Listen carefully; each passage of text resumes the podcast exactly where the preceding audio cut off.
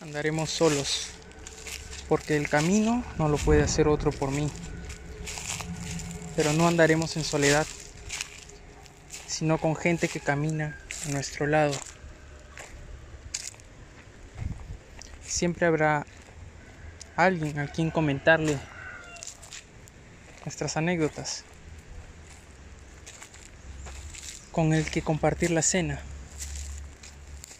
y al que pedirle que cure mis adoloridas ampollas.